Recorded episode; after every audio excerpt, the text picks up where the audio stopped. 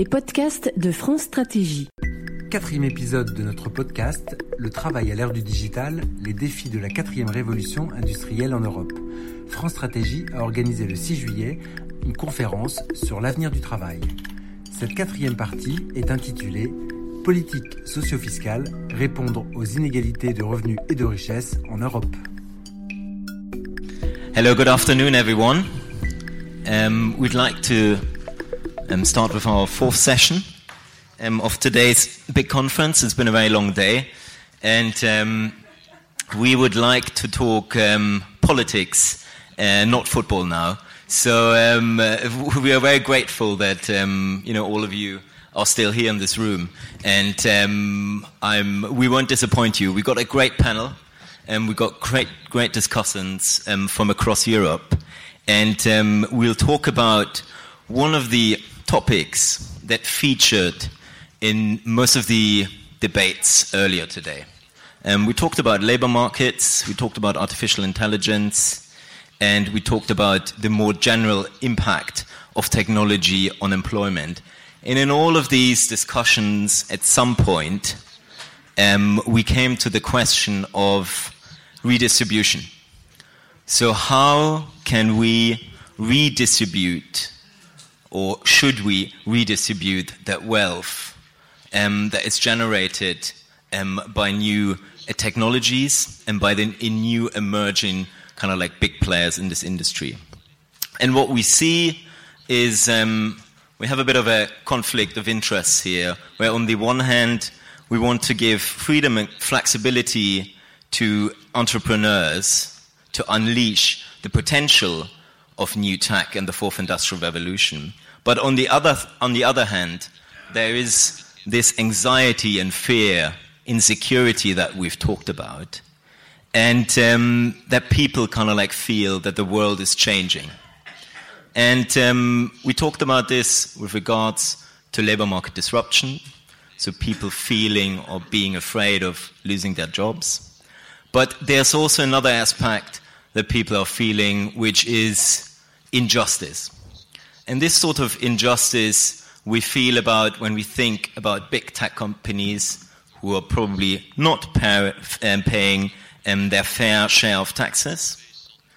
Um, and um, we're also thinking about this um, when we talk about um, the new superstar firms, which is a kind of like phrase coined by David Autor and colleagues, where some of the um, companies that are currently emerging in the digital economy um, create highly paid jobs, creating more insiders, adding to the labor market and disruption, and giving some people in our society the feeling that they are left behind.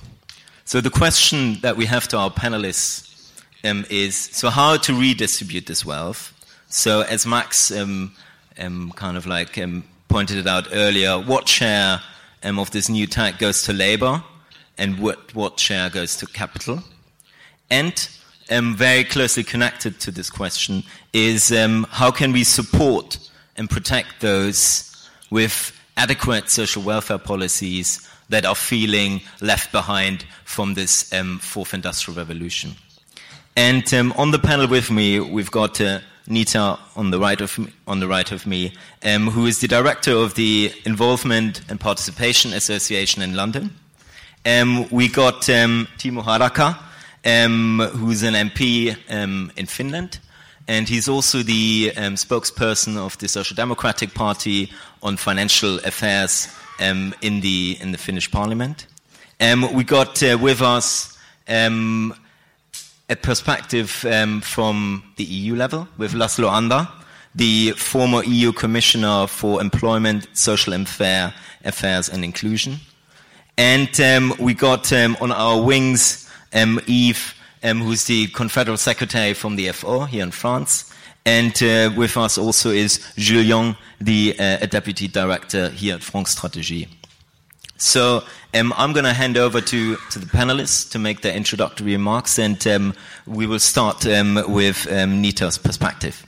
Uh, right, thank you very much indeed. Thank you for inviting me. Thank you, Cecile, for all the organisation. It is most uh, gratefully received. Um, a bit of my background I'm a former trade union official with Unison, the public sector union in the UK. I spent eight years at number 10 Downing Street with Tony Blair as his advisor on um, trade union and employment issues. And I now do a lot of work in the UK around employee engagement and trying to improve uh, how companies and organizations listen to employee voice in particular. Um, I cannot tell you what a relief it has been to sit in a room and not hear the B word, Brexit, uh, come up hardly, barely at all.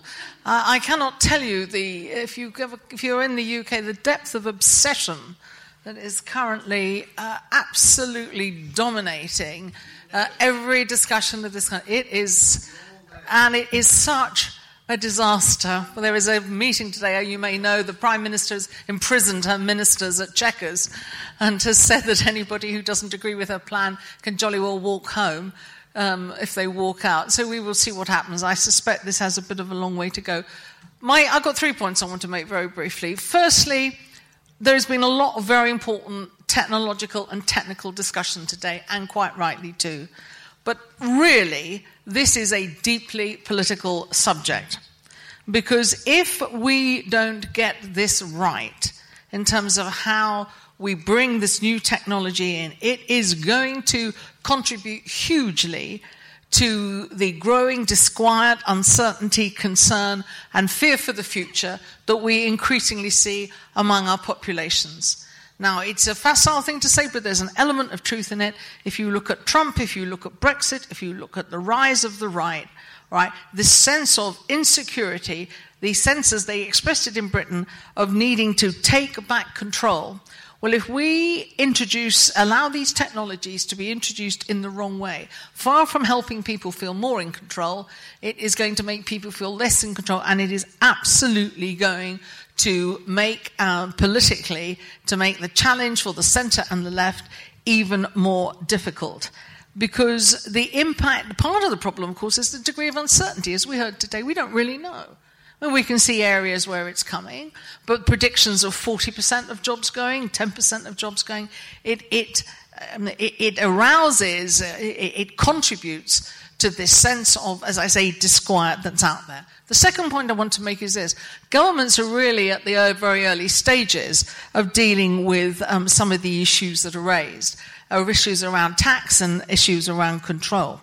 I mean, only last week we had the um, very senior person in the CBI, the Confederation of British Industry, saying how odd it was that some of these giant technology companies, which are based on the UK, but they don't pay fair taxes. Facebook, of course, for example, generates a large proportion of its revenues in the UK um, but pays very little tax. Uh, there's also, of course, issues around self regulation. These companies, which are in effect media companies, of course, if you take the BBC and other newspapers in the UK, um, despite some appearances to the contrary, they are in fact quite heavily regulated. Whereas these tech companies at the moment um, are not really subject to uh, any form of regulation the self regulation, which they are, I suppose, increasingly adopting, um, is, is checkered, um, uh, to put it mildly. And they have complex business models which make it very, very hard for regulators. We know that tech concentrates more of national income in the hands of the capital owners and it adds to inequality because some of the fastest growing companies use very little labor. Airbnb, with its international coverage, has 5,000 employees. Facebook has 25,000 worldwide.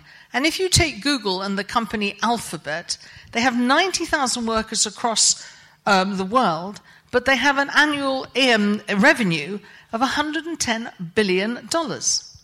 Now, you know, my maths may not be brilliant, but that's over 1.2 million per employee. Now, these are figures that we have yet really to understand the implications of, and of course, it pushes globalization because if you get a dominant position in the market, if you're number one on Amazon, your product, you will outsell number two by a vast proportion. So I'm not saying it's distorting a market, but it is certainly, and the Google search engine has 90% of the search engine business. The next one, Bing, has 3%. So, and it's very, very easy for companies to transfer profits when the value is effectively entirely uh, in intellectual goods because you know profits need, in my view, we need to find a way of, of profits being taxed where they're generated rather than where they're reported. Now, this it's a complex issue, isn't it? Because on the one hand, we cannot stymie some of this innovation because it can hugely benefit productivity, and particularly in a country like the UK, where we have huge productivity challenges. I'm not suggesting there are easy answers, but what I am saying, and this is my final point, is this, and it's a message to the people in the room. It is absolutely vital that we have this conversation and this discussion and these challenges with our communities out there.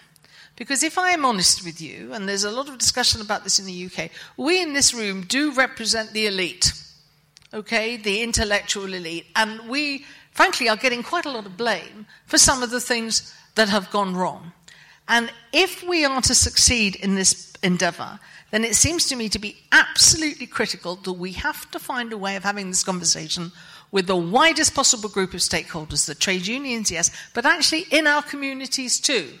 This has the, these issues are issues of national endeavour. They cannot remain the property of the political or the economic elite, because I think, again, that will simply make the, the problem worse. Because actually, this is part of our bigger task, which is to restore public confidence in an active, interventionist state uh, that can provide a framework right, for society as a whole to develop these solutions. That is the key task, and I would like us to see this conversation, this issue, in that context. Thank you very much. Thank you, Nita. Um, let's take let's take these points on bo- on board, and um, you know, as I said, we want to talk politics, um, but let's turn um, to the hosts. Um, um, at this stage, and we've heard about all the fantastic reports that uh, France Stratégie produces, and uh, which uh, it has has published. So, Julien, maybe you can give us a taste um, of these reports and um, um, on the on the issue of um, tax and social policies in the digital age. Oui, donc euh, pour euh, un condensé, euh, donc euh, on a euh, quoi 4-5 minutes, c'est ça par personne. Euh, donc le Enfin, ce qui est frappant, le hasard fait que je reviens d'une mission avec France Stratégie en Chine la nuit dernière. Donc là-bas, nous avons parlé avec eux numérique et on voit quand même que bon, dans ces pays-là, euh, qui pourtant ont aussi de gros enjeux de stabilité sociale euh, et euh, géopolitique devant eux, néanmoins, le numérique est vraiment perçu comme une opportunité formidable et donc ils sont sur un mode beaucoup plus offensif et non pas défensif comme nous. Donc ça nous renvoie peut-être aussi cette attitude que nous avons. Est-ce qu'elle n'est pas un symptôme des dysfonctionnements qui existent déjà aujourd'hui sur notre marché du travail et dans notre système socio-fiscal? Euh, donc, euh, notamment, ils perçoivent le numérique comme un moyen d'améliorer les débouchés, les revenus de leurs agriculteurs situés dans des régions enclavées. Je ne vais pas me prononcer sur l'initiative, c'est pas l'objet du, du, meeting, mais plutôt pour prendre du recul par rapport à la manière dont nous envisageons ces questions euh, en Europe. Euh, donc euh, cette crainte diffuse que nous avons, effectivement, elle renvoie au dysfonctionnement actuel de notre marché du travail et de notre système socio-fiscal. Sur notre marché du travail, on pourrait voir les choses d'une façon euh, différente, c'est-à-dire le business model des plateformes notamment. Serait-il possible, sans l'existence préalable d'un chômage de masse, ou en tout cas d'un sous-emploi de masse, ce qui veut dire d'ailleurs en creux, bon, si on se rappelle de l'épisode historique de l'emploi textile à domicile dans les campagnes, voilà, il existait euh, une, main-d'œuvre qui était prête à faire cela. Aujourd'hui, c'est pareil, les, plateformes ont trouvé euh, leur public, mais jusqu'à quand? C'est-à-dire que ces business models sont aussi vulnérables. Ils exposent pour l'instant des travailleurs à la vulnérabilité. Ils sont eux-mêmes vulnérables si un jour, finalement, euh, c'est ces différents, euh, cette main d'œuvre, ils ne, il, ne la trouvent plus en quantité suffisante ou avec la compétence ou la motivation suffisante parce que peut-être les conditions du marché du travail se seront améliorées. Le fait que la GPEC soit la gestion prévisionnelle des emplois et des compétences soit à peu près totalement absente aujourd'hui dans ces secteurs euh, euh, dont, la, dont la constitution a suivi la digitalisation de l'économie, est-ce que ça n'est pas aussi un risque à long terme quand même pour les employeurs malgré tout? Donc euh, voilà, là c'était un aparté pour quand même euh, essayer de, renverser la, perspective dans la manière d'appréhender les choses. Si on en vient au système socio-fiscal qui est le cœur de la table ronde, donc effectivement il est impacté de plusieurs manières et notamment euh, déjà par la privation de sources de financement. Donc sur cette perte de sources de financement, peut-être quelques considérations qui est d'une part qu'on retombe assez vite sur les questions de coopération internationale. Donc c'est vrai qu'avec la digitalisation de l'économie, ça a déjà été évoqué, euh, les possibilités pour les groupes internationaux d'optimiser leur localisation. Ces possibilités existent déjà aujourd'hui, mais sont tout de même démultipliées. Euh, il y a néanmoins euh, l'Union européenne étant quand même un marché d'une certaine taille, et on l'a vu récemment, une possibilité. il y a des possibilités d'innover en se basant effectivement sur, les, sur la localisation des ventes et non pas des sièges, etc. Donc là, je ne vais pas m'attarder. Euh, en matière, cette fois-ci, non pas de système fiscal, mais de système social, Bon, il y a eu le sommet de Göteborg avec le socle européen des droits sociaux. On voit quand même assez vite les limites, effectivement, euh, dans le cadre des discussions que nous avons aujourd'hui. D'ailleurs, une intervention dans la salle ce matin a, dit attention, les enjeux là, ils sont pas au niveau européen, ils sont au niveau international. Bon, en plus, on connaît tous les, les difficultés historiques, effectivement, à faire converger les États membres sur des standards sociaux.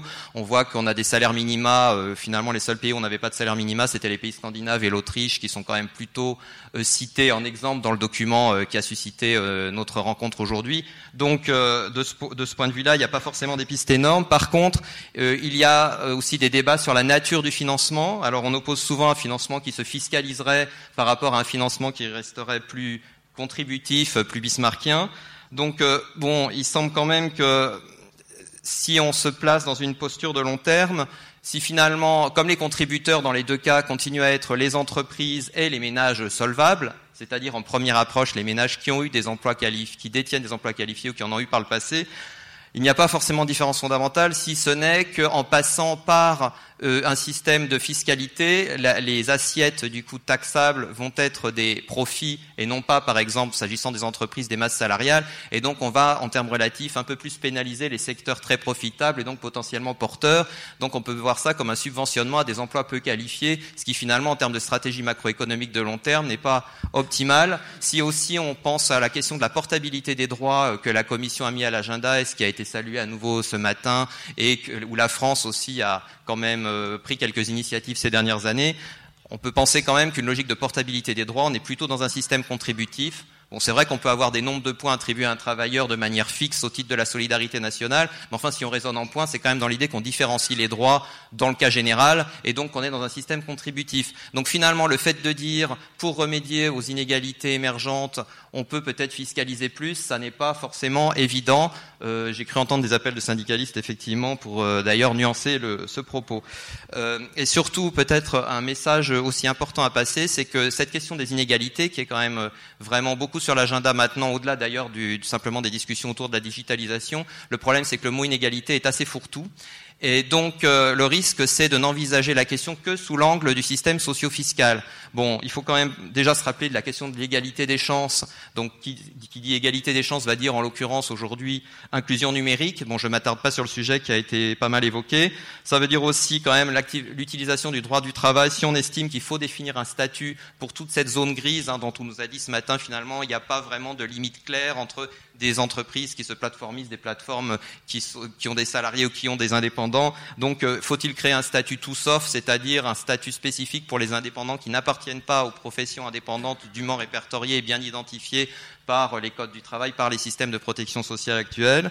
Et au-delà de l'égalité des chances, peut-être une euh, dernière remarque assez importante, c'est aussi que la mesure des inégalités, cette fois-ci de revenus, enfin voire de richesse, euh, faut pas perdre de vue qu'il y a quand même les inégalités qu'on appelle primaires, c'est-à-dire avant redistribution, et que si on estime ne devoir agir qu'après coup, ex post, sur les salaires, par exemple, tels qu'ils se forment sur le marché du travail, il y a quand même un moment les systèmes de protection sociale vont s'épuiser parce que les moyens ne sont pas illimités que les marges de manœuvre en matière de hausse de prélèvement ne sont pas illimitées. On sait notamment que les prélèvements sur les revenus du capital, sur le capital, il y a une course vers le bas au niveau international.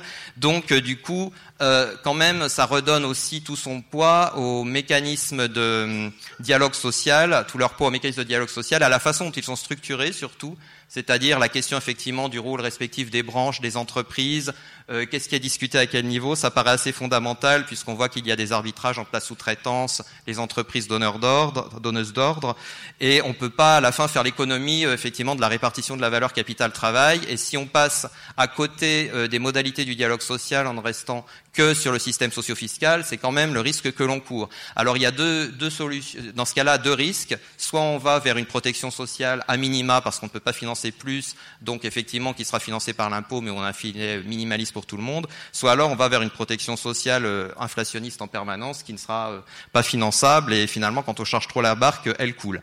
Sauf à l'accompagner de politiques d'activation très volontaristes, dont d'ailleurs ça fait des années que quand même le sujet des meilleures politiques d'activation est très débattu, y compris en France.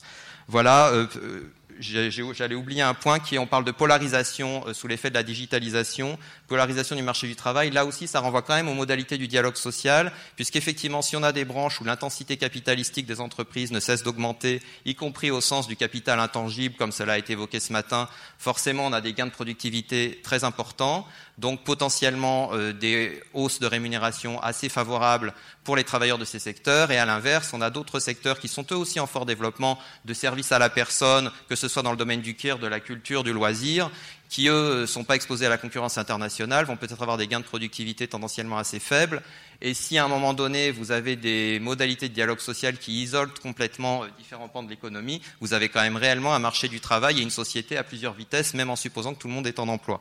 Donc la polarisation, comment est-ce que n'a-t-elle pas vocation à être gérée aussi dans le cadre de la structuration du dialogue social? Comment est-ce qu'on s'assure qu'on n'a pas une divergence complète euh, de l'échelle des rémunérations, non pas au sein d'un secteur, mais aussi entre secteurs, s'y recoupent d'ailleurs les divergences entre territoires, puisque ces secteurs ne sont pas équirépartis?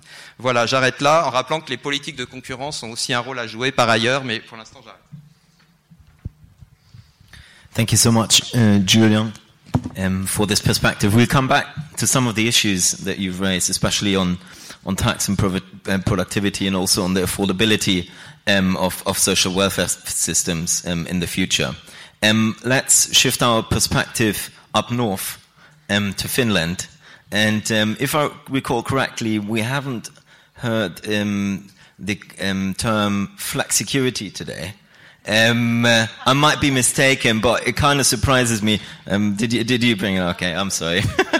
okay, maybe I wasn't listening at the time. But uh, anyway, um, I mean, the Nordic model stands um, for um, kind of like what we're actually aiming for, and um, so kind of like embracing technology, but at the same time, providing people with the safety nets who either um, feel the impact um, of, of disruption.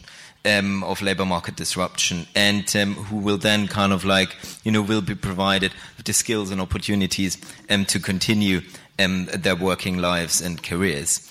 now, Finland is obviously a very obvious example where the most recent kind of like technological disruption um, you know, has seen some victims, as in the case of Nokia. And um, I know that this has shaped very much the national um, discourse there. But Timo, can you just give us um, the Nordic perspective or the Finnish perspective um, in, in, in, more specifically, and um, how I see uh, matters up from, from Helsinki? Right. Thank you, Florian, and uh, thank you very much for inviting me here in this uh, interesting seminar. In retrospect, Nokia was a miracle. I mean, a, uh, a small country produced a world leader in uh, cutting edge technology, and particularly from a country which is absolutely bad at consumer marketing. It still is.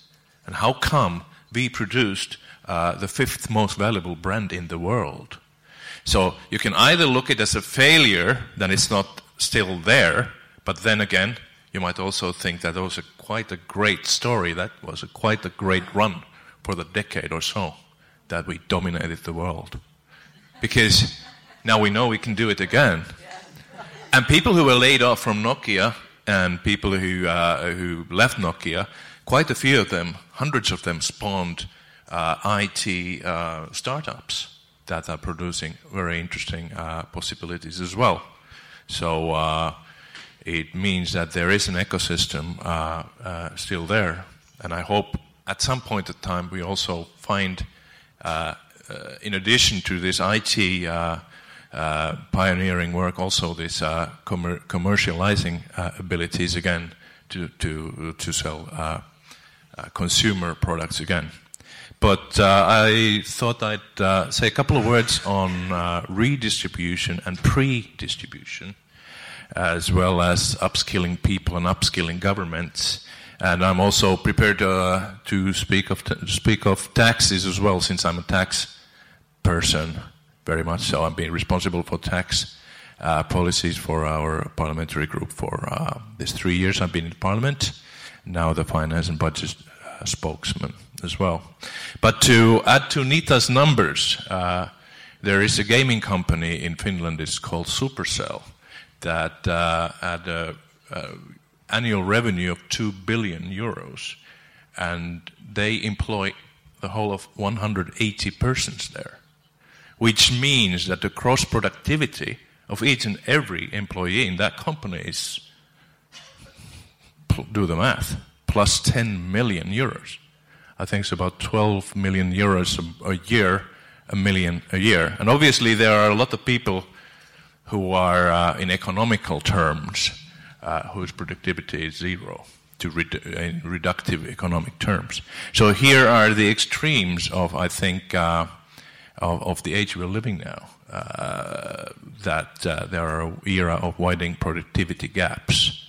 And this micro um, level also uh, transcends to, my, uh, to macro level in the sense that also this means polarization of labor market. Uh, and obviously the center left answer to these widening gaps is that we want to mitigate them. Uh, we think that equality and solidarity are even more important in times of change than they ever were. So, how to work so that the outcome wouldn't be adversarial, so that uh, the, the productivity, productivity gap would not translate into wage gap, and a wage gap would not translate into income gap, and an income gap would not translate into welfare gap. So these challenges obviously are, are, are tackled by your traditional social democratic policy, taxation, and social security. They're good, old good tools for redistributions. So most of my political fights happen, happen in this area. We talk how we best use resources, uh, how to spend taxpayers' money in order to enhance equality and well-being for each and every member of society. But uh, personally, I think more, even more interesting and important than redistribution in these times of change are, is pre-distribution. Regardless whether you're a net contributor or, or a net recipient of welfare at any given stage, society should enhance your opportunities and aspirations in life. Education is the main tool for that pre-dis- uh, pre-distribution. Accessible, affordable, continuous education and upskilling, which was uh, paid attention by Jenni Karjalainen in her excellent article in your new book. Because uh, we still see also the polarization of a labor market, eroding of the middle. And again, the best, if not the only way to mitigate uh, that polarization is education, investment to educating and upskilling people. And I think Mr. Wyckoff presented a real challenge here, and, and very important challenge, how to make uh, this uh, old cliche of life learning, uh, lifelong learning, a reality for people who went to work, for instance, just to escape school. How to make them willingly and gladly uh, engage to at least an annual week or two on training. That is really a, a political challenge. But uh, not only upskilling of uh, people or workers is important. There was an interesting chapter from Sweden in your new book as well, uh, where uh, there were uh, where the idea of upskilling a government was presented in face of the digital platform economy. So either the government can be an obstacle, or we try to try to uh, figure out ways how to find problems on platform economy, or then we could adopt uh, to what I hear is the Estonian solution, and uh, it seems to be that also the Swedish have kind of uh, like the approach as well. Why doesn't the government go to these companies, uh, startups, and say uh, say that we in the tax revenue office or we in, in, in the, in the uh, social wealth, uh, social security office would like to insert a couple of uh, codes, a couple of pieces of code into your system so that we ensure that you take care of your responsibilities, you pay taxes, and all of your associates pay taxes as well. So you're part of our system. Estonians, I think, have been very proactive with uh, with uh, with these um, uh, transport companies. By the way, they have a world-class uh, competitor to Uber called Taxify, uh, to particularly uh, be able to to be a proactive, clever government who is upskilling itself to the challenges of digital age as well.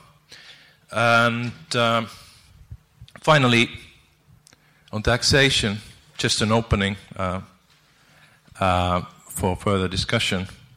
Because there's another gap, as you well, uh, pretty well know, all of who have read uh, works of Mr. Piketty, that also uh, the gap uh, is increasing of the share of capital and the share of labor of the total of value created in Western societies. Work as a concept, as we know it, is itself in danger. And uh, I think uh, one pragmatic way to defend work itself, paid work uh, and contractual work, uh, is to systematically lower taxation of work, particularly in lower and middle class incomes, but to some extent across the board. Instead, uh, we need to increase taxes on ownership and, and harmful consumption. To sustain the redistributionary effect of taxation, we should retain the progressive scale of taxation, obviously, but uh, to have the whole graph run a bit lower across the board. That's uh, food for thought from now. Thank you so much, Timo. Um, we'll come back to these to these points in a minute in, in the discussion also with the audience. Um, let's um, move on to to Laszlo, um, who will provide us um, with um, a EU perspective on these tax and social policy issues.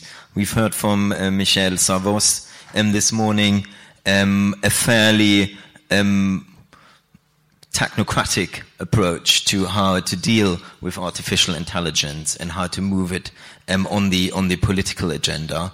So, um, Laszlo, maybe given your experience um, as a commissioner and seeing now um, the conversation moving forwards um, on um, how to tax um, techno tech firms in Europe. There's a big debate on that, and we're see, slowly also seeing some progress um, in the mem- um, amongst kind of like member states moving towards um, potentially the idea of a, a, financial transaction tax, for instance.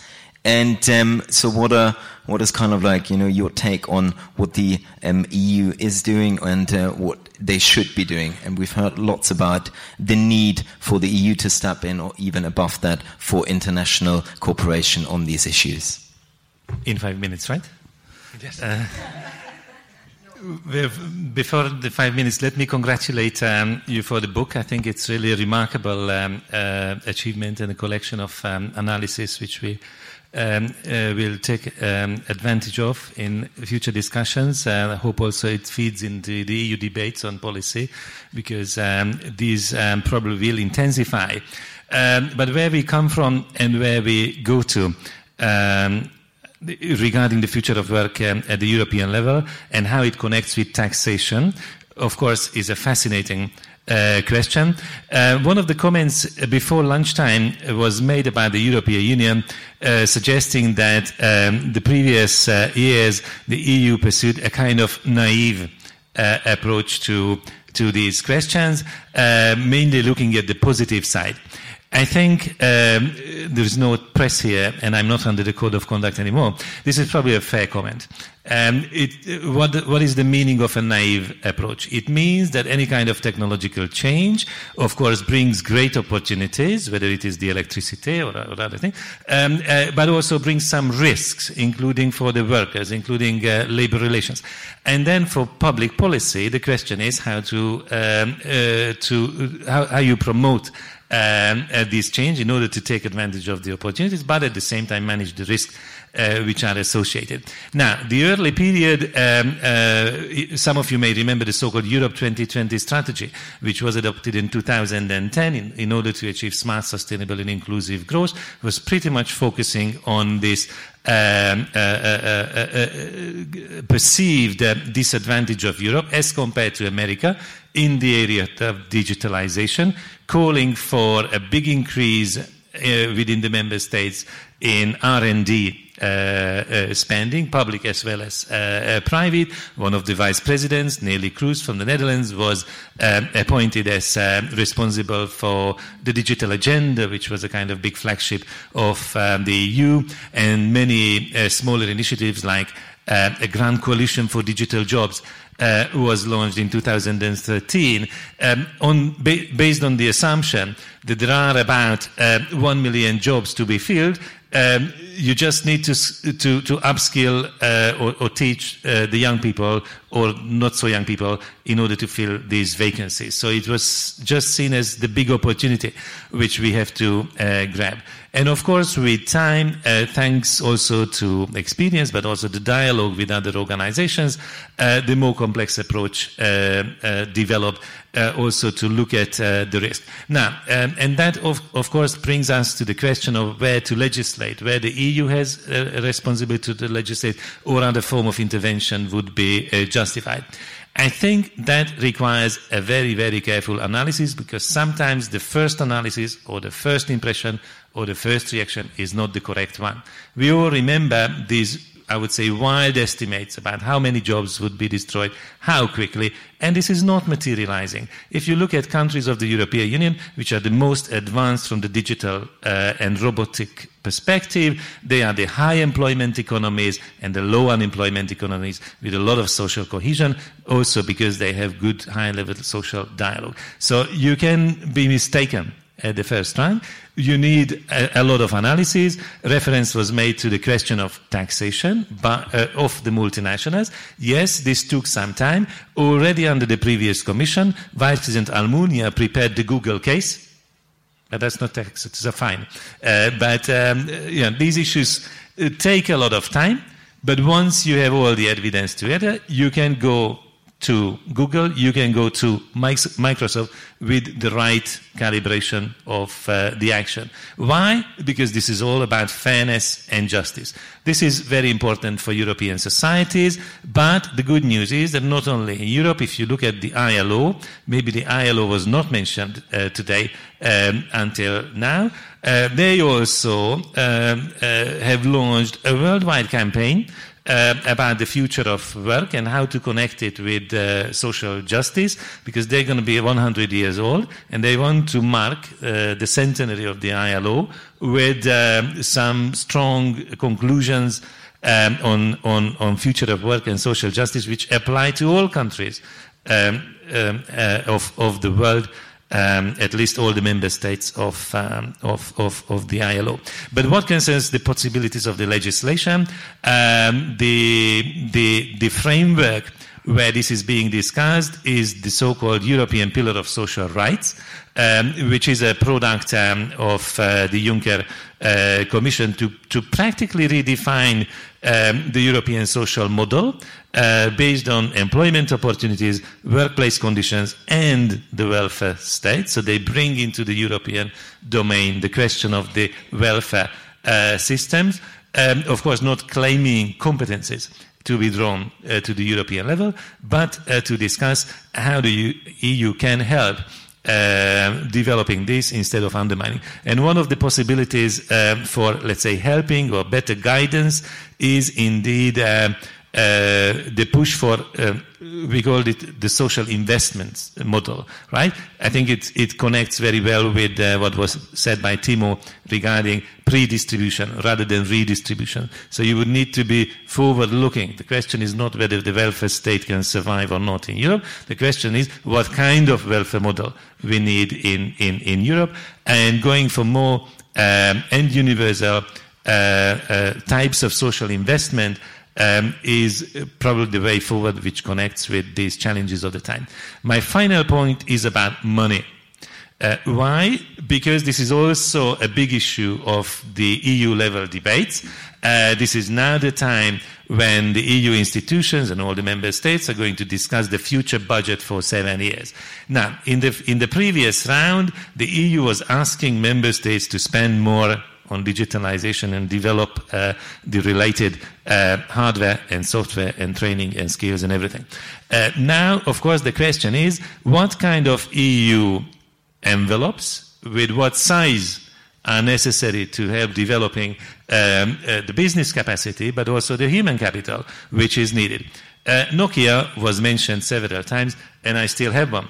Uh, and uh, what happened when Nokia went bust? Um, the Finns went to Brussels and they asked the European Union to, to finance the retraining from the so-called European Globalization Adjustment Fund. Not in one country, but in Tampere, but also in Romania, um, uh, where they had a subsidiary. So the point is that this business model gives the chance of great business success, but also some risk of being bust. Um, and then this kind of safety net, which the Globalization Adjustment Fund is providing can be very useful. Originally, the Finns were against this instrument, but when Nokia went under, they started to support, and this instrument survived. And now the discussions are about this, you know, uh, whether this should be even further boosted, some kind of, you know, just transition fund, as uh, the trade unions sometimes call it, or what kind of transitions uh, these instruments um, uh, uh, could could help facilitate and absorb um, if, uh, if, if we want to ensure that these new business models, which you know sometimes invite more risk taking, um, uh, uh, also uh, uh, do not challenge the, the relative employment stability and social cohesion which European countries manage to achieve. Thank you so much, Laszlo.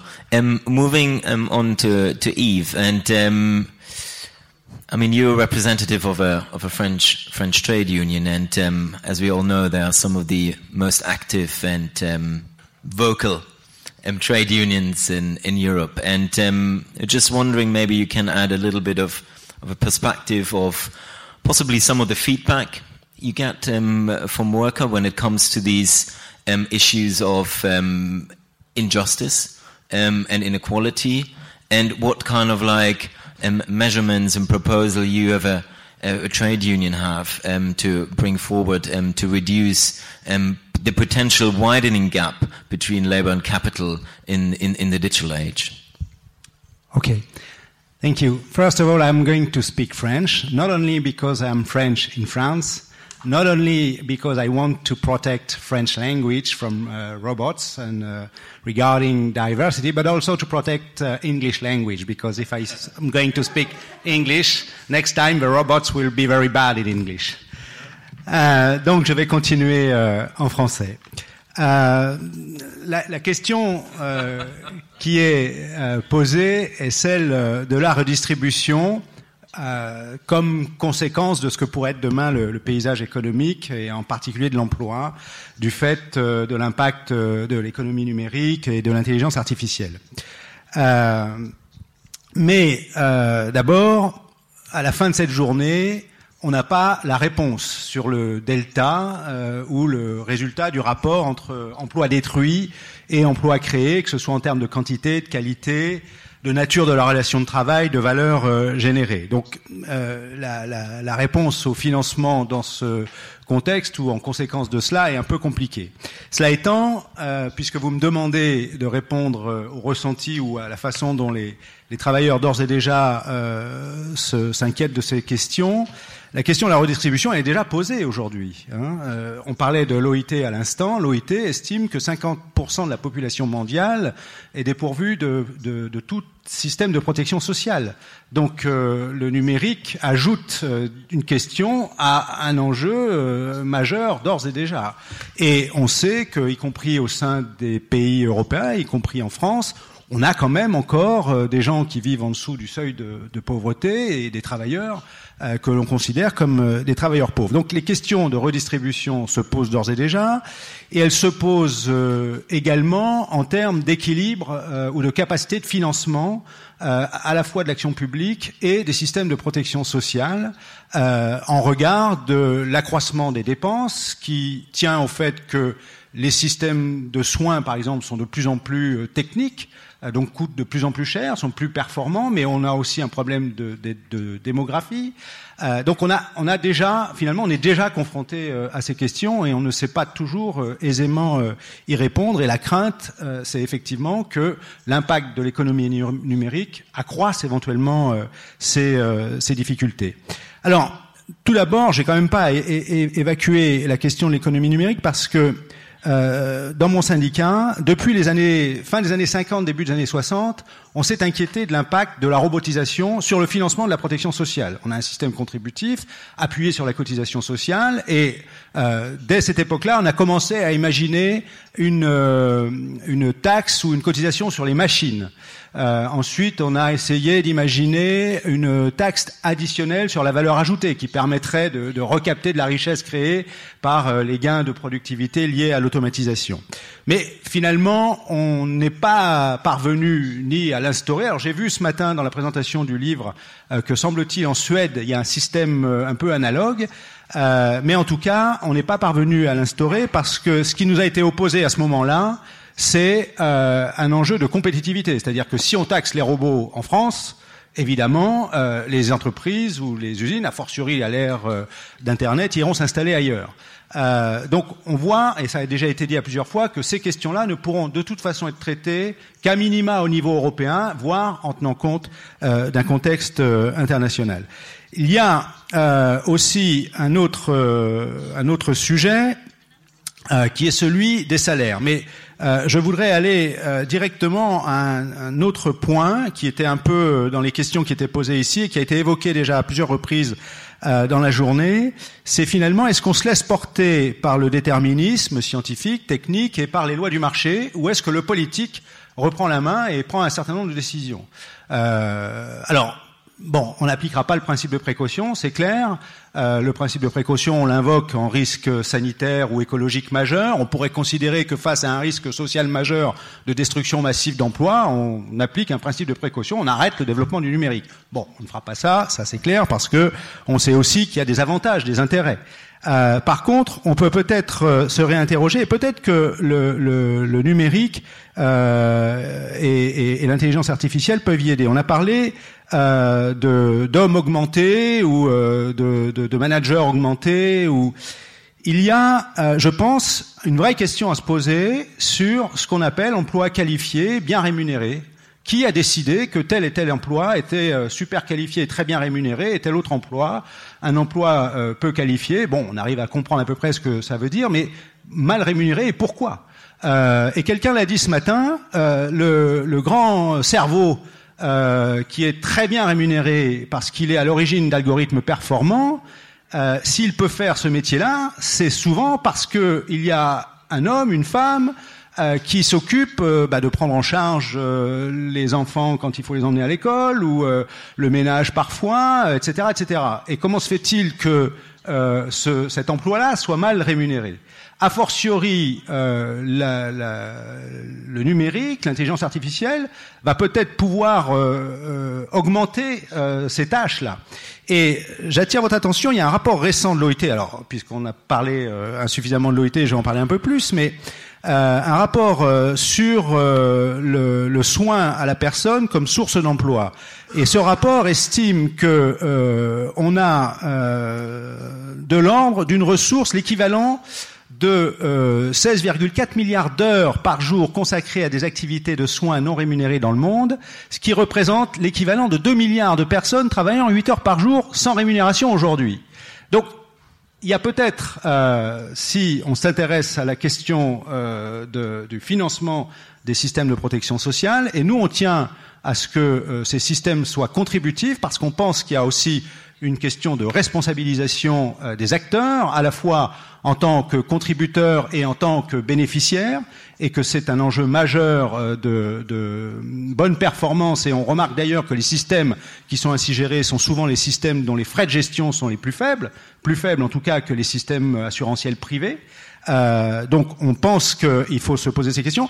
Évidemment, il faudrait euh, absolument, ça c'est un débat qu'on a peut-être plus en France qu'ailleurs, mais je pense qu'il mérite euh, d'être élargi, euh, une clarification de ce qui doit relever de l'assurance publique, du système fiscal et de ce qui doit relever du système contributif. Clarification des responsabilités, clarification des comptes et donc des financements, et qu'on arrive à faire un partage des responsabilités sur, sur cet aspect des choses. Euh, je voudrais aller euh, évidemment euh, assez vite. il y a aussi, ça a été évoqué à l'instant, quand même des problèmes majeurs. On a parlé d'inégalités aujourd'hui qui s'accroissent avec le numérique euh, l'économie euh, de plateforme qui se délocalise facilement, il y a quand même un enjeu, et là, euh, l'Europe, le G20 s'y penche, ça a été évoqué un peu ce matin, c'est la question de la lutte contre l'évasion fiscale et l'optimisation fiscale. si on ne s'attaque pas à ces questions, qui sont d'ores et déjà posées aujourd'hui, évidemment, on a une difficulté en termes de financement des, des instruments collectifs. Il y a un point que je voudrais évoquer rapidement euh, aussi, c'est toute la question de la nature de la relation de travail. On a parlé beaucoup des plateformes, l'économie de plateforme, travailleurs indépendants, autonomes, etc. La flexibilité, de la mobilité, la nécessité euh, de prendre en compte ceci dans le système de protection sociale, à la fois dans son financement et dans ses, les droits, euh, l'accès aux droits. Euh, nous sommes un peu interrogatifs quand même sur euh, ces questions parce que que nous pensons dangereux serait de transférer sur l'individu la responsabilité à partir du moment où il aurait euh, donné le moyen monétisé de s'assurer, le responsabiliser et à charge pour lui d'aller sur le marché et de décharger la collectivité, par contre, de mettre en place les systèmes collectifs qui soient de l'action publique ou de la protection sociale, comme l'hôpital, les systèmes de soins, etc. Thank you very much, Eve. Um, Just um, quickly, after we've done the introductory statements, are there any reactions, questions, comments um, from the audience before um, we continue up here? None. Okay.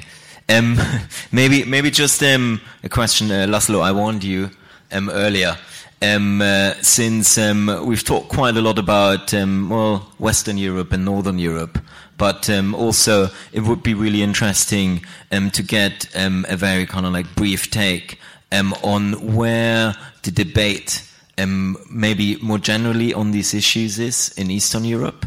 Um, so how is the kind of like impact of new technologies perceived in the well Hungarian or if there is such a thing, the Eastern European economic model? And also, um, I think uh, this is kind of like connects also to the points that Nita made. And um, what does it mean um, politically? Um, I mean, we've seen um, kind of like a swathe of you know populist parties across the whole of Europe. And is there a possibility, or to which extent should we be aware of the possibility that technology, um, if we don't take care of these issues, um, of inequality, and if we don't kind of like um, bring on board um, people's kind of like fears of new technologies, that tech will be um, kind of like at the forefront of the populist movements across Europe. Yes, um, I think it's um, uh, a great question, and thank you very much for raising this uh, regional dimension. Indeed, the European Union is quite imbalanced in many ways. So the monetary union is imbalanced, but also the East-West divide in terms of uh, the income levels, the productivity levels, the wage levels, and the business models remains quite significant. So these asymmetries will not go away very, very quickly, and um, it's absolutely justified to to, to, to look at this aspect. Um, what is important, um, in my view, is that um, the let's say Central, Central Eastern European countries, Visegrad, uh, four plus the Baltics, Slovenia, um, are the countries um, uh, I would like to speak about primarily. Uh, they uh, maintained a higher share of industry than Western Europe. Why? Uh, because uh, multinationals um, very often establish their production sites uh, in these countries, and uh, some of the jobs from the West went instead of China or instead of uh, uh, more distant locations to these relatively lower income, like we mentioned Nokia a minute ago. Um, and you could list you know, many other automotive and other uh, companies as well. But the point is that this um, was seen 10, 15 years ago as a great opportunity. But now we discuss this under the heading of the middle income trap. Now, if the robots are really coming, then probably countries like Slovakia would be in a greater trouble than Austria. Uh, because um, you know crowding out industrial jobs in the automotive sector, which in a way saved Slovakia as a country or as an industry, uh, as, as an economy, um, is going to be more problematic. So this is number one: how to ensure that these countries, which are stuck in a model which is based on assembly and uh, relatively low wage um, uh, uh, production units, um, would make the next step. And that requires uh, not only bringing new types of businesses into this region, but also a new round of investment in human capital, which under the fiscal pressure, many of these countries just forgot about or, or allowed to erode or down, downscale. On the top of this, there is also a lot of internal imbalance in these countries. Mentioning Slovakia, but I could mention my own country as well. Uh, you know, you can have some corner of the country very prosperous, and then other parts really, really underdeveloped uh, and, and distant from this uh, great uh, and increasing prosperity. Uh, the OECD, um, uh, which was represented by uh, Mr. Scarpetta here in the morning, has done some good work to create these internal maps of skills. If, of, of, these countries where the skills surpluses and deficits are, and that possibly helps um, uh, the, the, guidance of investment decisions um, and how the, the member state itself, but also when they have to use EU money, if EU money continues for structural investment funds um, uh, in the future, uh, to be targeted to overcome these imbalances. Now, the final point you made was about the political dimension, right? That there is a political problem in these countries uh, as well. Um, in a way, the good news is that fascism doesn't uh, necessarily exclude technological development, uh, meaning uh, that, um, uh, for example, the uh, you know we had elections in Hungary um, in in April, and, and subsequently uh, there was a promotion of the minister who supposedly knows about artificial, intelligence and, um, and, and, and self-driving cars and all these things. So in, in, in fact, this is um, now a kind of priority area um, for for the government to develop after wasting um, incredible resources um, from the EU, but also otherwise to build football stadiums in towns where there are no more than a few hundred people attending the football match, uh, but still big and modern stadiums were uh, built. Now, hopefully, there is a kind of turn of um, of, of of the policy direction and uh, they would take it uh, more seriously. At the same time, they also launched a campaign against the Academy of Sciences, which means uh, you, you know that one university, Central European, is going to be evicted um, from Budapest, uh, meaning that a lot of scientists will emigrate, which is not a good memory in Hungary because in the interval period, a lot of um, scientists emigrated and at the end of the day received Nobel Prizes, but it was not good for Hungary it was good for the US and, and, and, and other countries of the world. Yeah, you want come in, brève remarque, comme vous soulevez la question des, des pays d'Europe euh, centrale et orientale, euh, qui s'appliquerait d'ailleurs peut-être aussi aux pays d'Europe du Sud par rapport au sujet de digitalisation. Je crois que ça a été dit très brièvement ce matin. La digitalisation est l'occasion aussi de lutter contre le travail non déclaré. Alors ça dépend bien sûr de la volonté politique derrière, mais par définition, tous ces boulots, même les plus petits, qu'on peut percevoir par ailleurs comme des emplois de mauvaise qualité, des trappes à bas salaire, tout ce qu'on veut, seront traçables s'ils sont liés à la digitalisation. Ce qui veut donc dire que s'il y a une volonté politique derrière, on peut assez facilement, opérationnellement, quand même, euh, du coup, les insérer dans les systèmes d'information de l'administration, dans des systèmes de protection sociale, les convertir en base de cotisation, euh, etc. Voilà. Et donc ça, ça, a fortiori, si ces emplois sont assortis d'un minimum de droits sociaux, euh, ce sera quand même l'occasion de rendre les systèmes de protection sociale dans ces pays plus inclusifs et de lutter contre le travail non déclaré. Fantastic, thank you. Um, coming back to one theme that all of you touched upon, um, which is um, essentially, you know, how to generate revenues um, as a state in the future. So, I mean, this is very much at the core of the discussion on taxes and social policies. And I mean, obviously, here the trade off is, you know, how can we get, how can we fund the social policies or, you know, the social welfare model um, in the future that will, you know, protect and sustain um, the workforce.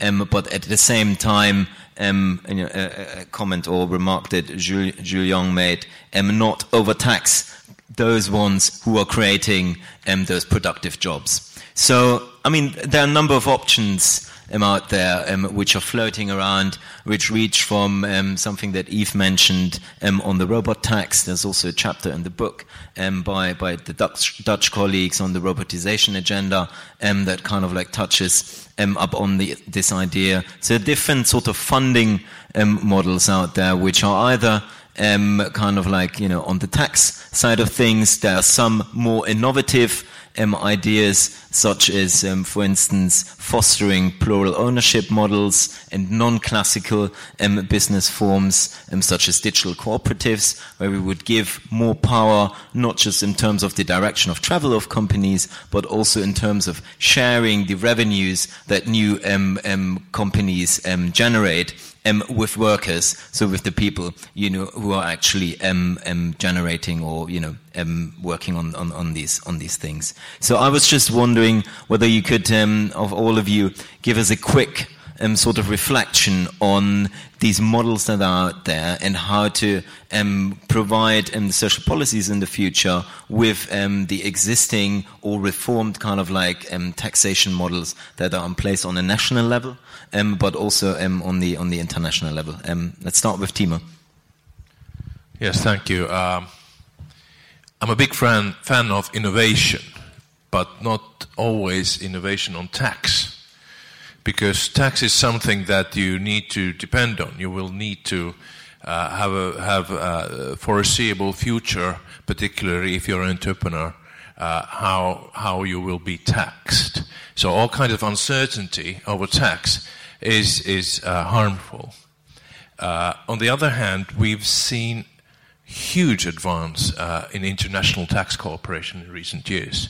You shouldn't forget this. This is absolutely a, a turning point, I would say, what has been happened in recent years when a lot of countries uh, woke up to defend their uh, tax base, uh, uh where they, uh, where we uh, fund our welfare systems and social security.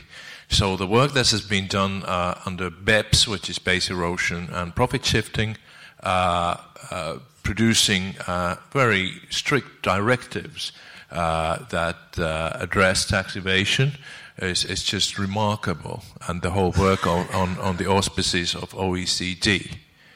And that is particularly the thing that is needed right now uh, uh, a global, although OECD does not represent uh, the, the, most uh, underdeveloped parts of the world, but UN would be preferable in that sense, but still OECD, which is more than the EU to start with, is is uh, is doing a remarkable job, and that is threatened by these piecemeal, ad hoc uh, ideas that uh, floatate around. I do not like the digital tax that's been uh, proposed by the European Commission, and I happen to know that a lot of politicians do neither. But there's a lot of pressure uh, because they've kind of whipped up the feeling that these these multinational digital companies make huge profits and they're not taxed at all. Well, they pay VAT, uh, from, from, from their transactions. So I, I see no reason why they should be paying a punitive uh, uh, uh, tax on, on their revenue because a good code of corporate taxation is uh, a taxation of profit. But that has changed a bit uh, because, as we heard earlier today, and there's uh, a good chapter in the book, uh, book as well on, on, on the fact that uh, a lot of these platform companies uh, are producing losses for quite a long time uh, just to, to be able to lock in market share. So, what we should look instead is that sh- should we allow them to deduct future taxes? From, uh, from future possible profits because they've been making loss for quite a long time. And in, in, in normal corporate tax- taxation, you can deduct these for, for quite some time. Is that fair? Because you never intended to make a profit in the first place. These kind of uh, significant revisions within the existing uh, logical and agreed upon uh, quasi global system are exactly uh, what is needed uh, instead of, of, of, of, of these uh, political pressures. I know, as a politician, our syllogism is to do something. We need to act. So sometimes all these actions are not that well advised. I, I think I come back to my point that I mean, okay, these are at one level very technical discussions, but they are also very fundamental to how we want our societies organized in the future.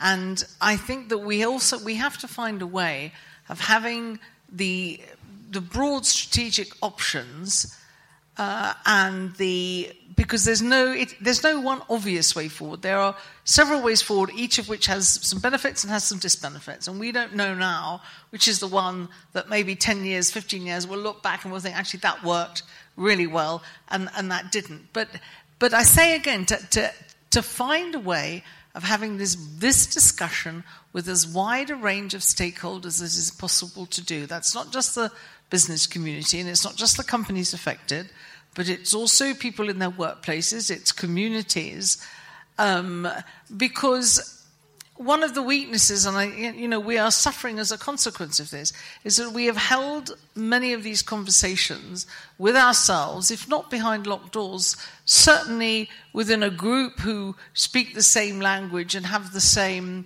um, kind of aspirations. And it is not surprising under these circumstances that people out there so people feel left behind.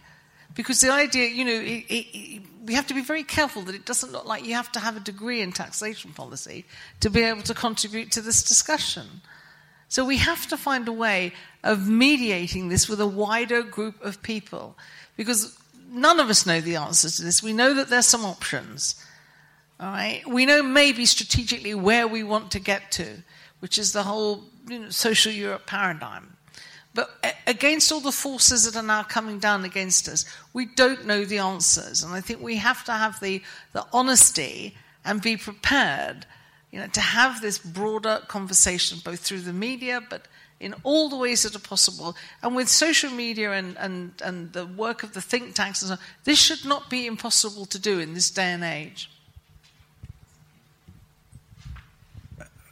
je, vais être euh, très, très court. La, question des, des taxes ou des nouvelles taxes ou de créer trop de taxes, je pense, de notre point de vue, aujourd'hui, euh, il faut des règles simples qui soient connues et comprises. Mais le problème, c'est qu'il faut qu'elles s'appliquent à tous et que tous et toutes les respectent. Et c'est à ça qu'on est confronté aujourd'hui. En réalité, la complexité de l'impôt aujourd'hui, elle est plus faite des nombreuses dérogations qu'on y a introduites, qu'on appelle niche fiscale ou autres, soit pour favoriser telle activité, soit pour répondre à telle difficulté. Et au bout d'un moment, on ne sait plus exactement qui paye quoi, pourquoi et qui euh, en bénéficie au final. Euh, on a aussi un problème d'égalité, euh, et c'est la question de la progressivité de l'impôt. Euh, on paye beaucoup plus de taxes euh, indirectes, notamment de TVA, qu'on ne paye d'impôt sur le revenu. En France, euh, une, personne sur deux n'est pas imposée sur le revenu. Par contre, euh, évidemment, elle n'est pas imposée parce qu'elle n'a pas assez de revenus, mais par contre, elle paye, comme celui qui est très riche, la même TVA sur la baguette de pain, etc. etc. Euh, alors, évidemment, cette question, à nouveau, repose la question, puisqu'on est sur la question du numérique, euh, de la capacité d'harmoniser ces règles à l'échelle à minima européen. Et ça a été dit ce matin, le niveau européen devrait être euh, une priorité de ce point de vue en termes d'harmonisation fiscale pour qu'on pèse à l'échelle de la planète aussi. Le marché européen est incontournable pour tous les opérateurs aujourd'hui. Donc si on est capable au niveau européen au moins d'utiliser la construction européenne pour peser sur le paysage mondial, à commencer en termes d'imposition et de fiscalité, euh, on pèsera sur l'organisation de l'ensemble du système. Et puis, alors, ça devient la tarte à la crème parce que c'est utilisé avant d'avoir été mis en œuvre à toute fin c'est la question de l'économie financière et de la taxe sur les transactions financières, qui a été évoquée dans maintes, enceintes, euh, soit pour financer le développement, soit pour financer euh, euh, l'adaptation ou la lutte contre le changement climatique, et pourquoi pas demain la protection sociale, puisqu'on a moitié de la population qui en est exclue, ça revient dans le canal du développement. Mais voilà, c'est des questions. Il y a quand même, moi j'ai été frappé par un rapport de, de, de l'OIT euh, qui a été fait sur la financiarisation euh, de l'économie, qui explique que fin 2013, le marché des dérivés représentait 700 000 milliards de dollars, soit dix fois le PIB mondial, alors que c'est le même montant qu'avant la crise de 2008, alors que ce marché n'existait pas en 1990. Alors, je ne sais même pas ce que ça représente, mais c'est complètement artificiel, manifestement. Mais tout ça, ça échappe complètement, et on sait ce qu'a ce été la crise des subprimes. Euh, donc, il y, a, vraiment, il vaut mieux simplifier que de créer des nouvelles taxes, je pense, mais s'assurer que la règle s'applique et qu'elle s'applique à toutes et à tous et qu'elle tient compte de la progressivité euh, du revenu des uns et des autres.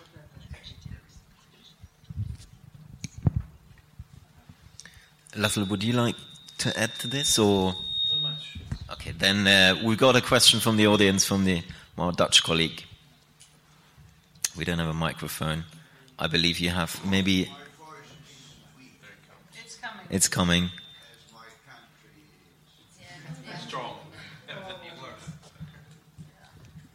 Okay. You put the question, Mr. President, on um, um, how to generate revenues. It strikes me that in the European debate, defensive aspects are more underlined than proactive elements. We speak about competition policy punishing the Americans. We speak about uh, tax and we change the uh, denominator. Uh, I totally agree with uh, Mr. Timo, that will not fly. Um, we criticize the whole world on everything, but the reality is, we are here speaking in the European context, that Europe is lagging behind among the 10 big uh, companies, the mastodons that govern the the current uh, evolution, seven are American and three are Chinese. And there will be more Chinese and more Americans. So when you speak about generating revenues, we should look at ourselves and say how to generate it. And I fully agree with Nita when she says we, we need a whole dialogue with all these stakeholders we had such a dialogue in Europe. We had the social market economy in the treaty. We had the Rhineland model applauded by everybody years and years ago. We can, sorry, does it work? We can update it. It should be updated. But the most important thing is and that's why I totally agree with the President of the French Republic. We can only do it together if there is a common sense of purpose. And especially in this field, that is not a matter of foreign policy only or, or migrants. It is in this particular field that we need a common sense of purpose. And when Macron says, Je veux une France souveraine dans une Europe souveraine, he says, in fact, that there will be no sovereignty of France, any sovereignty of France, if Europe is not sovereign. So we need a European debate on, on this for proactive policies. You saw that uh, uh, Zuckerberg was questioned in the, in, uh, uh, in the, in the House in, in Washington. Well, they put five questions to him. There was a, a lot of laugh and smile, etc., and he left the room. And the, cons- and the consequence is that there is no measure taken at all. And we are criticizing him, but the Americans are not criticizing him. It is America first and China first, and that is the reality. And my question to the uh, uh, to the speakers is: How do you fit all your ideas into a common European approach in order to maintain or to revenue, rejuvenate our common position? Perfect. Thank you very much. So, do we have any other questions? There was a question back there. There's a question there. Let's just collect a few, and then uh, let's feed them back to the panel. Um, the point on uh, what's the um, common European mission is well taken. The lady back in the back there, please. Bon, ben moi, je ne sais pas trop par quel bout commencer euh, pour vous poser ma question. Enfin, c'est pas vraiment une question. Je trouve que ça serait bien de faire une définition des compétences. Parce que par exemple, quand on parle, quand on parle de Nokia, donc perte d'emploi de Nokia, on pourrait dire qu'il y a certaines personnes qui ont pu rebondir et d'autres qui n'ont pas rebondi. Donc l'implication n'a pas été la même d'une personne à une autre. Donc il, faut être vigilant quand, on est dans, un travail, dans un métier, si jamais il est amené à, finir, euh, savoir comment on va rebondir. La deuxième chose, une, personne a dit euh, le très beau cerveau qui conçoit la création des emplois et le fait que d'autres euh, sont en charge d'activités qui leur sont utiles. Donc la différence entre les personnes, effectivement, il y a celui qui a créé un emploi et les autres hein, qui sont là pour... euh, ben, le, confort de vie, si on peut dire. Donc il y a deux styles de compétences. Donc euh, est-ce qu'on pourrait imaginer que qu'il y ait une certaine harmonie, que la société elle va pourrait marcher d'une façon un peu parallèle? Il y a des compétences qu'il nous faudra pour pouvoir euh, maintenir nos cerveaux un peu en alerte, bien. Et donc moi mon, souci c'est plutôt au niveau du cerveau. Le cerveau ça pose quand même un problème aujourd'hui dans cette nouvelle dans la société qui que, que- qui, euh, donc, euh, qui se prépare pour le XXIe siècle. Notamment, je ferai allusion au livre La guerre des intelligences de Monsieur Laurent Alexandre, je sais pas, et qui, il y a une guerre, le, enfin, le terme guerre des intelligences, on peut dire une coopération des intelligences serait intéressante peut-être à, à voir. Et donc, pour terminer, j'aimerais bien qu'on puisse, en même que vous dites beaucoup la société, l'État, la société, l'État, mais je pense que la responsabilité euh, dans, dans, dans, vient et retombe, enfin me, semble-t-il, relève bien des enseignants et des formateurs qui euh, ont quand même cette possibilité, qui, de- qui devraient en principe avoir une, analyse pour conduire un peu les personnes euh, aussi bien dans leur formation et, dans le, et dans le travail, quoi. Donc, qu'est-ce que vous dites Vous? N'êtes pas inquiet, vous êtes beaucoup inquiet, vous parlez beaucoup d'argent, mais vous n'êtes pas trop inquiet au niveau du cerveau. Je pense que la protection sociale, ça sera bientôt la protection mentale, parce qu'on a vraiment des difficultés à se comprendre et à s'entendre. Et donc, ça sera une obligation quand même de comprendre ce, mo- ce- ce monde technique qui, qui arrive. Okay, thank you very much. Um, there were two more questions, and the gentleman's. Um, Yeah, just one quick one. Um, yep. Ah, there's one over there. Just- Thank you. Very quick one. Um, I'm just working in the digital environment, but uh, uh, do you think that cryptocurrency can help uh, tax evasion or black markets, black money, and so on? Thank you. Yeah, good point. Thank you very much. Two more questions um, here from. Ah, there's. Can we take the gentleman in the black? Oui, euh, bonjour, bonjour messieurs, mesdames. Euh, je suis assez surpris à la fin de cette journée de ne pas avoir entendu parler du programme européen. Je, je suis assez surpris donc de ne pas avoir entendu parler du programme européen digital skills and jobs collation. Okay, thank you. Two more questions were here. Um, yes, please. Ouais, merci. Une question, euh, on va dire macro sur euh, la fiscalité. Si on prend un peu de recul, on vise euh, surtout sur les grands programmes. On l'a vu avec la protection des données, avec un, euh, je pense, une formidable action euh, concertée au niveau Europe hein, pour mettre tout le monde sur le même pied d'égalité pour faire du business en Europe. Donc ça, c'est très bien. C'est un vrai résultat. À mon avis, c'est un modèle de ce qu'il faut faire.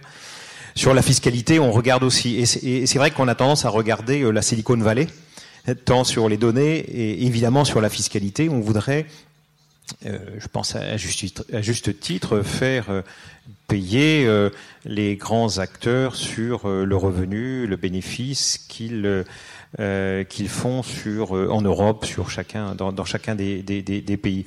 Mais est-ce qu'il y a une vue à plus long terme de regarder aussi leurs concurrents, hein, que, donc concurrents des GAFA en Chine, les BATX, qui, euh, on le sait d'avance, seront beaucoup plus difficiles à contrôler. Et on sait aussi que plus on affaiblit les GAFA, plus on va renforcer les, les BATX. Donc, est-ce qu'il y a une réflexion à minima en termes de fiscalité pour euh, bah, préparer, euh, préparer l'après, préparer aussi ce qui est en train de se passer avec les GAFA qui, je rappelle, commencent à atteindre les mêmes capitalisations boursières euh, que, que, que, que, que les GAFA?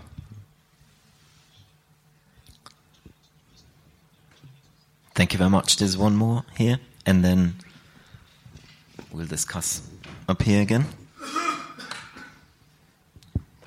J'ai une, euh, une remarque plus générale qui couvre peut-être un petit peu le problème. C'est euh, à la suite de la crise financière, on a vu se détruire un tas de concepts qui étaient considérés comme des vérités.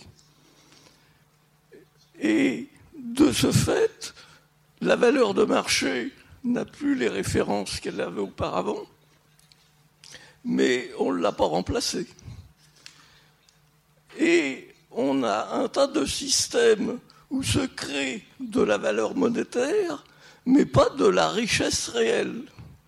À partir du moment où on ne modifie pas les systèmes de valorisation et que l'on n'inclut pas dans la valorisation les transferts de risque qui font que l'on crée du risque à certains endroits que l'on connaît, que l'on maîtrise, et qu'on les transfère à d'autres endroits qui les connaissent pas et qui n'arrivent pas à les maîtriser. À partir du moment où le système de valorisation n'est pas revu en profondeur, en, en, gén- en étudiant la façon dont la valeur se crée et dans la façon dont les risques sont transférés, on ne résoudra pas le problème. Thank you so much. So we've got quite a few questions to cover.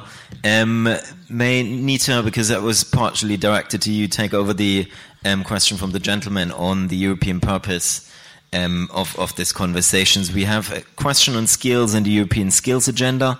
I'd ask Laszlo uh, to take that. Um, cryptocurrency, does anyone feel comfortable with that? The very good question from the gentleman. Um, maybe Jules whether that would be a way of um, kind of like um, generating uh, tax revenues in the future or helping to resolve the tax evasion problem. And then we had a question on um, the macro perspective plus um, the real wealth, well, the different value systems that are generating wealth, which uh, seems to be a rather philosophical one. So I give that um, to, to Timo. So enjoy. We'll start with Nita on the European perspective. I mean, the tragedy, from my point of view, is that my country looks as if it is about to take itself out of this discussion. And yet it is such, uh, because, uh, I mean, as you said, I mean, with the way the world is turning into the, the power blocks that we, in a sense, have not seen for a while, we, uh, the renewal of Europe seems to me to be of absolutely fundamental, critical importance. And the, uh, I mean, it is not just Brexit, it is also, when you look at it from the UK, one of the problems is that there does seem to be a bit of a loss of faith around in the project. Um, and it is looking a bit tired. It is not necessarily looking renewed. Now, um, Tony Blair always had the idea that Britain should be at the at the heart of Europe. I'm not clear where the heart of Europe is now, if, if you see what I mean. Thank goodness for the President of France, because injecting some um, uh, enthusiasm back into the project. I, I mean, my only, my point of view is this: I, I'm going to have to claim political asylum somewhere. So if there's a country in the room that is that wants to, you know, give European citizenship to British citizens who feel that they're without a home, please just give me a call because I'll be there. But it is, it is of the most utmost importance, and these questions sort of sit within it. And um, you know, I hope that we will be able to find a way of placing Europe back at the forefront of the the, the, the positive march towards social and political uh, and economic equality, because nobody else is going to do it. Julian, um, on cryptocurrencies? Oui, mon habitude est de répondre aux questions sur lesquelles je m'estime suffisamment compétent, ce qui n'est pas le cas. Donc euh, voilà. Euh, par contre, il y a deux questions sur lesquelles je souhaitais rebondir, qui sont euh, d'une part la question qui venait du fond, hein, désolé madame, mais comme je ne connais pas votre nom, qui venait du fond, qui était sur en fait la difficulté à se comprendre, que le dialogue social allait devenir un dialogue mental. Je voudrais juste insister sur le fait que nous n'avons pas mentionné que l'État et la société dans les discussions, que nous avons, en tout cas moi, mais je crois que je ne suis pas le seul, mentionné les partenaires sociaux qui, a priori, sont quand même là pour qu'on se comprenne. Alors je sais que quand on est français, parfois, on peut un peu avoir des doutes si ça marche, mais quand même, c'est le but. Donc du coup, enfin, il faudrait pas oublier les partenaires sociaux dans l'histoire. Je crois que c'est très important de, après, euh, euh, l'appréciation qu'on porte sur le dialogue social en France est encore un autre sujet, mais euh, ça me semble vraiment important de le rappeler. Euh, sur la dernière question de Monsieur, sur euh, alors si je l'ai bien comprise, hein, mais qui finalement euh, parlait de la déconnexion entre l'étalon monétaire, la richesse réelle, etc. ça renvoie à, à, une chose sur laquelle je n'ai pas insisté parce que je voulais pas prendre trop de temps, qui est effectivement les, les, mécanismes de fixation des salaires, au-delà du fait que effectivement les inégalités se forment certes à travers le, la redistribution socio-fiscale, mais aussi en amont via la formation des salaires. Il y a en plus ce problème macro macroéconomique qu'effectivement, euh, avec euh, une croissance des salaires qui est globalement perçue comme poussive en sortie de crise pour des tas de raisons différentes, et même la Banque centrale européenne a quand même lancé le sujet, etc. Euh, du coup, c'est vrai qu'on assiste à des formations de, enfin, à cette politique monétaire qui est effectivement en, avec l'atonie des salaires aboutis euh, de ce fait à des formations de bulles sur les actifs. Et enfin, je pense qu'indirectement, c'est un peu à ça que vous faisiez allusion. Ça rend d'autant plus nécessaire, effectivement, de s'interroger sur les mécanismes de formation des salaires que, euh, à défaut, en fait, la création monétaire ne sert à rien et dégénère et fait peser de nouveaux risques de crise financière. Donc voilà, je sors un peu de, du périmètre société politique sociale, mais enfin, euh, du coup, euh, enfin, de mon point de vue, ce que vous dites euh, remet encore plus à l'agenda la question de la formation des salaires. Fantastic, thank you. Laszlo, on the European Skills Agenda. Um, I did mention um, the European initiative, which was called um, a, a, Grand Coalition for Digital Jobs. That was one example in a series where the Commission is trying to push ahead with uh, uh, digital skills and uh, jobs. Uh, but these programs have limitations. Um, um, so these are very important to give visibility to the case um, and also somehow to empower the important players in this area to influence uh, the content of training and education, to give them some access also to the European Social Fund if they themselves want to train apprentices, for example, or workers. Um, but they, they, do have limits. Sometimes they just don't reach out uh, to the smaller players. Um, and, and, and, and that's where we would need some kind of innovative uh, ideas um, in this uh, current round of the MFF uh, discussions. There was a big, important question from the Netherlands about the, the vision. Uh, let me address that in one uh, sentence. In my view, what you said uh, connects with uh, um, the Mazzucato type of the entrepreneurial state um, in order to generate an, entre- an entrepreneurial Europe. And in fact, this is, despite Brexit, a British contribution because she's a professor at UCL. And um, she participates, she, she just delivered a report to the EU Commissioner for um, Research and Innovation, Mr. Moedas, um, together with Pascal Lamy, who needs no introduction in this city. Um, and he wrote a report uh, in order to double the science funding from uh, the European uh, budget. And I think these are the uh, proposals and initiatives and ideas which connect the science um, and the industrial policy agenda of the European Union. We could spend another day to discuss why the European Union doesn't have an industrial policy in reality and why it has been in the making for 30 years or, or so. But, but, but exactly, I think, I- I think we agree that this is something which could grow and could provide a, a very positive profile um, of the EU, of course, working with um, the member uh, states. Uh, um, if, if I can have a last word, because um, uh, I think it was very important to mention one B word, uh, which is Brexit, and sometimes it, it does function as a distraction from more important issues on both sides of the channel, uh, not only in the UK itself, but also on the European side. It takes away a lot of energies from more important um, uh, long-term issues where you could address these challenges like global competition or social security. The other B word, which I think was not mentioned, which is the basic income. And um, it's often a kind of shortcut to uh, solutions to a problem um, which may come at some time. Uh, but we are probably not there, um, and, and, and that just allows me to conclude that if it's true that on the tax side we shouldn't have a kind of l'art pour l'art innovation, uh, we shouldn't have a kind of l'art pour l'art um, brainstorming on, on the benefits side and the social assistance side as well. I think it's very important to maintain uh, well functioning components of the welfare state, especially if we can go towards more social investment, uh, but not necessarily engaging in uh, issues whose time may come at some point, uh, but not necessarily in the current uh, cycle. Thank you very much. And uh, Eve volunteered to um, respond to the philosophical question. Um, but no, just very shortly because we've, Yeah. we're running out of time, and as I understand, the ministers in Oui, the oui, waiting. Thank you. Simplement sur la question de, de- de l'Europe, la Confédération européenne des syndicats était euh, là ce matin. Euh, les syndicats en Europe sont euh, effectivement demandeurs euh, qu'on aille beaucoup plus loin, beaucoup plus vite sur ces questions. Euh, mais ils sont parfois peut-être un peu frileux aussi parce que que ce soit le climat ou le numérique, euh, pour les syndicats, la question elle est celle des dangers qui pèsent sur les emplois. Donc c'est vrai qu'il y a euh, une inquiétude, il y a une, demande, une volonté, mais il y a aussi une inquiétude. Juste euh, pour terminer sur un point, la question de, de, de l'éducation elle est majeure. Je pense que il faut à la fois au niveau de chaque pays, mais au niveau européen, investir massivement dans l'éducation comme dans la formation. Euh, je pense que c'est aussi une réponse euh, à, à- moyen terme sur euh, la question euh, de l'équilibre entre les GAFA et les BATX.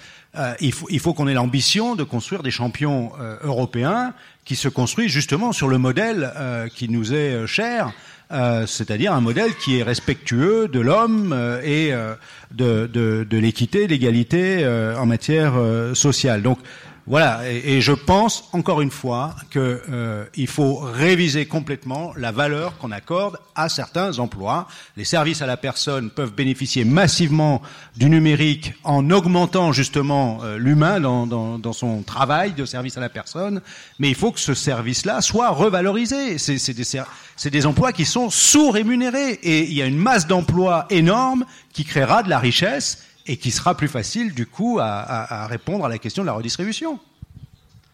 Well, thank you so much. Uh, thank you, uh, first of all, to the uh, speakers and panelists. Uh, it was a great discussion. I hope you all got, um, you know, some thoughts to take home with, and thank you so much for bearing with us.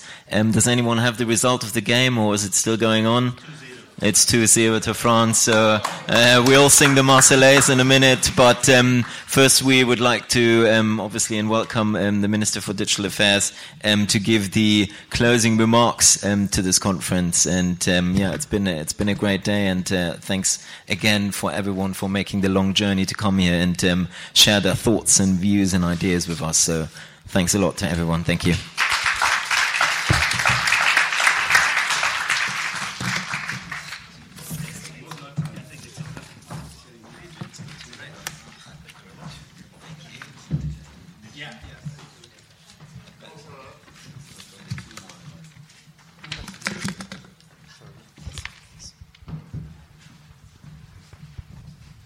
Bon, eh bien, bonjour à tous. Est-ce que je peux parler en français? Oui, pour tout le monde Fantastique. Bon, déjà, je voudrais vous remercier d'être là alors qu'il y avait un match en même temps. Euh, ce match, je dois vous avouer un secret, je n'étais pas en train de le regarder, donc c'était plus facile encore pour moi de descendre ces quelques étages. Bah, je vais juste vous faire, euh, c'est pas des closing remarks, mais plutôt un, remerciement euh, euh, pour la journée que vous avez consacrée à, à ce sujet. Mon message, il est très simple, il est très clair, c'est notre ambition aujourd'hui et ce que je cherche à apporter euh, au sein de ce gouvernement, c'est comment on va être capable, avec toute la société civile, de penser ce sujet, cette question du travail à l'heure du numérique et de ces transformations, et de comment on va être capable de maîtriser le temps, maîtriser la façon qu'on va avoir de mobiliser la société civile, le Parlement, euh, de transformer notre droit là où il sera nécessaire, tout en maîtrisant les transformations euh, économiques telles que nous les vivons. La question, c'est celle de la synchronie, c'est celle du rythme. Euh, on peut faire des mesures de patch. On peut décider, dans l'urgence, d'inclure dans la prochaine loi des éléments qui vont sécuriser un petit peu plus la situation des collaborateurs des plateformes. Euh, mais ça, ça ne nous fait pas un regard commun sur la convergence des protections et sur la convergence des statuts. Ce qui est important, c'est qu'on soit capable de mener cette discussion et ce débat dans les prochains mois de quels sont les grands objectifs à tenir, les grands objectifs à atteindre. Est-ce qu'on veut se dire que d'ici trois ans, on est capable d'être tous ensemble d'accord sur cette idée de convergence de la protection et de convergence du travail Est-ce qu'on se dit que ces grandes transformations euh, liées au numérique, ces emplois qui vont disparaître, ces emplois qui vont réapparaître, c'est un enjeu sur 15 ans, sur 10 ans, sur 5 ans? Mais comment on crée les conditions de la capacité à réagir? C'est ça aujourd'hui qu'on doit faire. Et en même temps, on doit aussi patcher, on doit réparer dans l'urgence euh, euh, ce qui fonctionne mal et qui a tout de suite un impact. Ce qui est très dangereux, c'est que les gens ne voient que le patch. Aujourd'hui, euh, on voit les collaborateurs des plateformes de livraison, les collaborateurs de plateformes chauffeurs de voitures, et on dit ça va pas, ça va pas, ça va pas, il faut que le gouvernement fasse quelque chose, il faut créer des nouvelles obligations. Oui, mais ça, ça ne nous prépare pas à la suite. Euh, les nouvelles pratiques des citoyens travailleurs, euh, c'est de plus en plus le, celle du choix. Et d'ailleurs, je trouve que c'est intellectuellement, euh, citoyennement intéressant, l'idée qu'il y ait plus de choix, le choix de travailler moins, le choix de travailler de façon éclatée, le choix de travailler plus, le choix de travailler parfois en tant que collaborateur amateur et bénévole des plateformes, en tant que euh, participant à l'économie collaborative, en tant que salarié, en tant qu'auto-entrepreneur. Euh, cette diversité des statuts, elle ne doit pas empêcher cette personne de bénéficier d'une protection sociale. Et donc notre système doit s'adapter à ces nouvelles pratiques. Mais la question, c'est quand est-ce qu'on va arriver à cette transformation finale? Moi, je pense que ce sera un processus qui sera long, qu'il y aura des à-coups, qu'il y aura des accélérations, et qu'un des enjeux, c'est celui d'abord de la formation et des compétences. C'est pour ça que c'était une priorité du PIC, du plan d'investissement dans les compétences, où on a décidé qu'il était fondamental dans ces grandes transformations de donner à chacun la capacité de se reformer. Le deuxième élément qu'il fallait faire tomber, c'est tout l'enjeu de la loi sur la formation professionnelle, dans une des tables rondes de, ce matin, a ce sujet des emplois qui vont disparaître dans certains secteurs et apparaître dans d'autres. Vous savez que tel qu'il est organisé aujourd'hui, notre système de la formation pro, il fait que les branches dans lesquelles les emplois vont disparaître ne pourraient pas financer les formations qui amèneraient les salariés de cette branche à aller vers une autre, ce qui est absurde.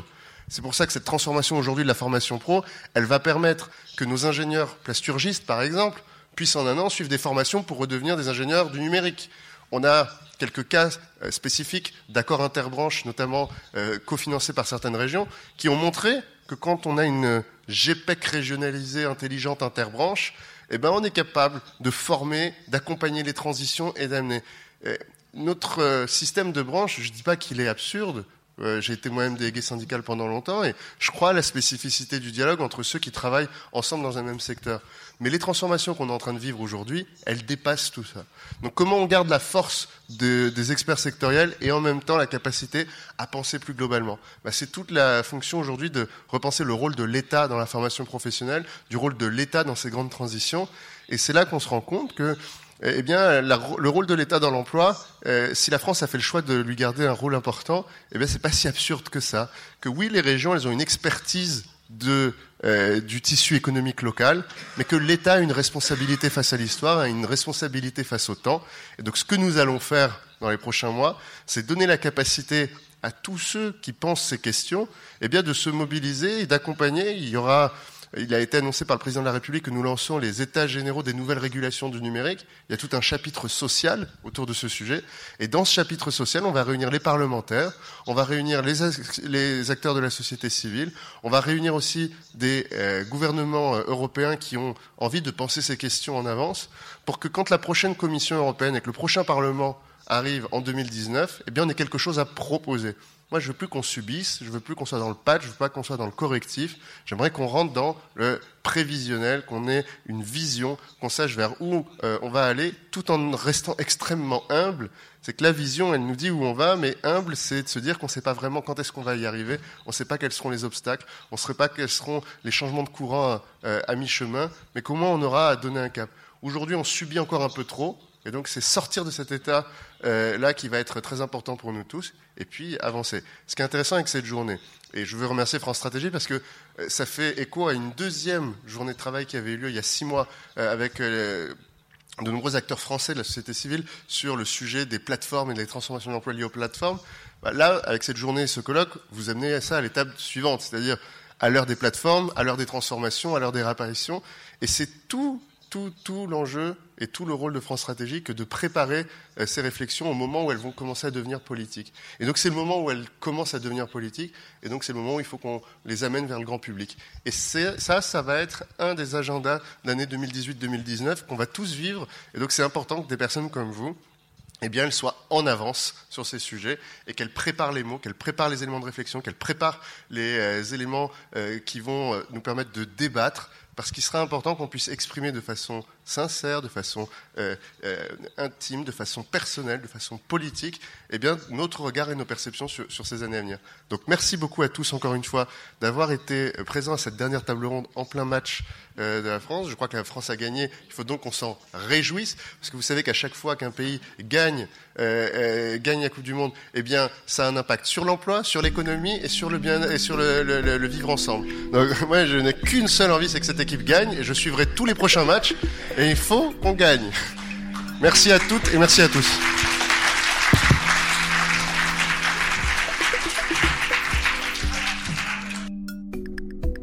C'est la fin de cette série de podcasts consacrée au travail à l'ère du digital, les défis de la quatrième révolution industrielle en Europe. Merci de nous avoir suivis et à bientôt pour d'autres podcasts de France Stratégie. Retrouvez tous les podcasts de France Stratégie sur www.stratégie.gouv.fr.